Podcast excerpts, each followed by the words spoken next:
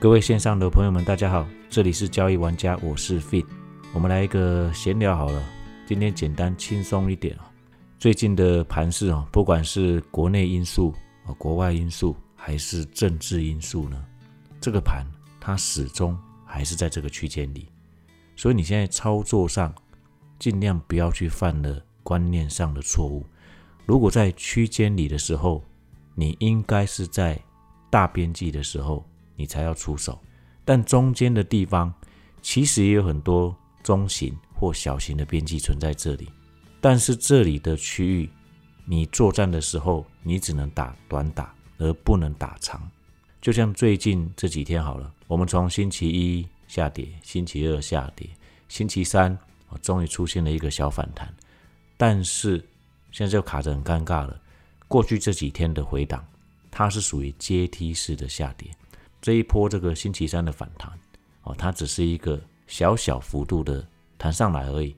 但是这里来看，你会觉得说，那既然在区间里，如果这是一个盘整的格局，那中小型股理应有机会因资金轮动而上涨，对吧？这是我们既有的观念。可是这一阵子你去看到 OTC 指数，OTC 指数在本周一创高后，又快速的拉回两天。那这时候是盘整出标股吗？这里目前的盘整格局跟一个月前的时空氛围并不一样啊。当时的时空氛围是加权指数已经涨上来了，但 OTC 指数它还是落后加权的，所以在补涨效应之下，大盘在盘整，它在等待 OTC 指数跟其他类股一起上来的时候，这时候才有机会盘整出标股。可是这里的时空氛围跟一个月前并不相同。这里反而看起来有点像是高档，它在换手，而到底会不会换手成功，我们都还不晓得。而就加权来看的话，目前我们看起来它像是在一个大区间里的格局整理，没有错。但是如果你用类股来区分的话，你会发现航运跟金融它还是落后的。但是电子类股指数在上周下半周创新高之后，并且在本周上半周用三个交易日已经完成了回撤。目前的看法，从上周六到现在依然没有改变。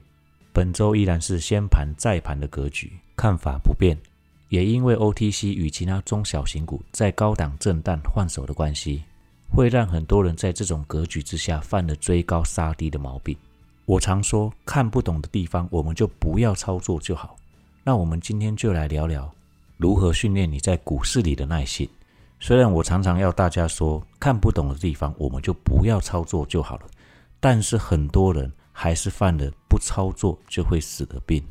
有可能是太过自信，也有可能是为了只想把输的拿回来而已。而大部分的人都是后者，不管是股票还是期权交易，我曾看过一般的小散户，他的成交量光是日盘而已就高达一两百笔。在那个当下，我也有分享我的对账单给对方看。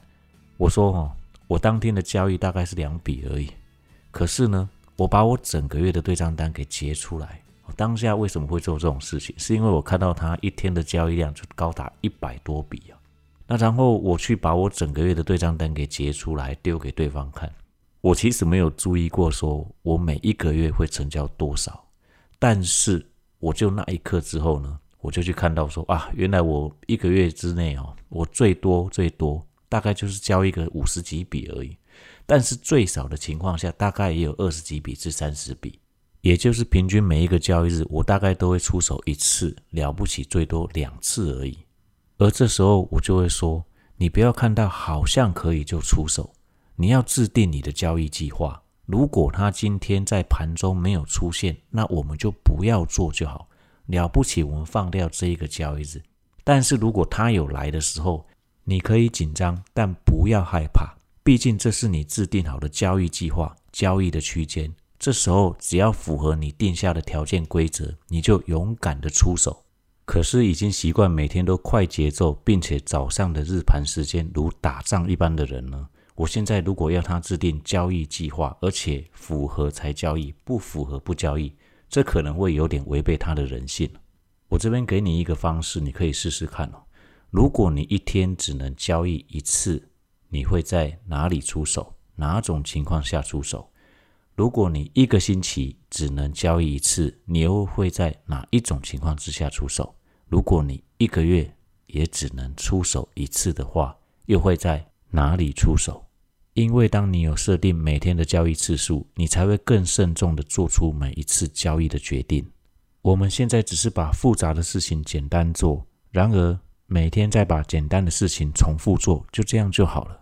最后再过两个交易日之后，就是清明年假开始，而这个清明年假我们有涉及到下周星期一、二、三没有开盘，但是国际股市还会开盘。